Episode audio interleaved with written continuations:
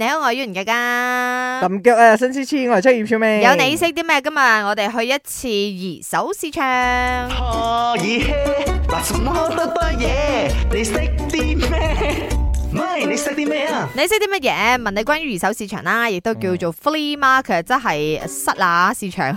係跳蚤市場點解叫做跳蚤市場咧？因為早期攞去二手市場買啲舊嘢咧，全部邊有塞乸哇，嘅。好得人驚啊！呢個邊個敢賣啊？B 咧就係形容咧，即係好似嗰個市場啊，好多人啊，啲人多到好似嗰啲室咁樣。嗯 C 就係因為咧佢嘅呢一個室內嘅廣場有呢個挑閘，所以先禍害 move 去外邊。係你係揀啦咗 B 啊我？揀 B 啊。但係你樣咁愁嘅，點解？唔係我係你心知道自己錯咗。唔係我我眼同有你少少澀啫。我第一個答案寫落去就係 B，因為我第一個作到嘅答案就係 B 啦。喂，咪你識啲乜嘢？我嘅答案係第 C。我覺得呢個 flea market 如果佢叫得到 flea 嘅話，一定係有關於到個 flea 嘅。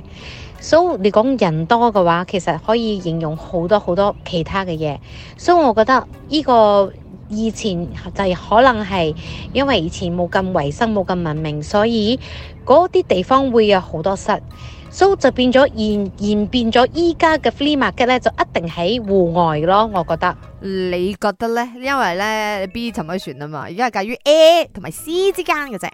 一就係啲物件好多虱乸，一就係因為如果係室內嘅話呢，或者受到呢個虱乸嘅禍害呢，佢哋就要搬出去室外，就變成而家嘅 flea market 啦，或者以前叫 market 呢。我都唔好玩嘅，我揀 B 啊！哎呀，唔估啦。正確嘅答案就係因為有虱嘅禍害，就係、或者一個唔知邊個嘅二手臭鞋嚟嘅嗰對，嗯裏邊咧就係或者有一竇仔嘅呢一個虱，然之後搞到咧成扎市場咧，即係成個市場都係一扎虱，然之後佢哋被逼搬到市外，後來就改名為 flea market 啦。佢哋冇諗住咧清理翻嗰個攞咩嘅？揾日揾 pest control 嚟係咪？然之後嘿佢哋係以咪？前 冇 㗎所以送俾呢位聽眾一百五十 ringgit cash 啊！好嘢。咁我仲有一百五十蚊，咁點算先？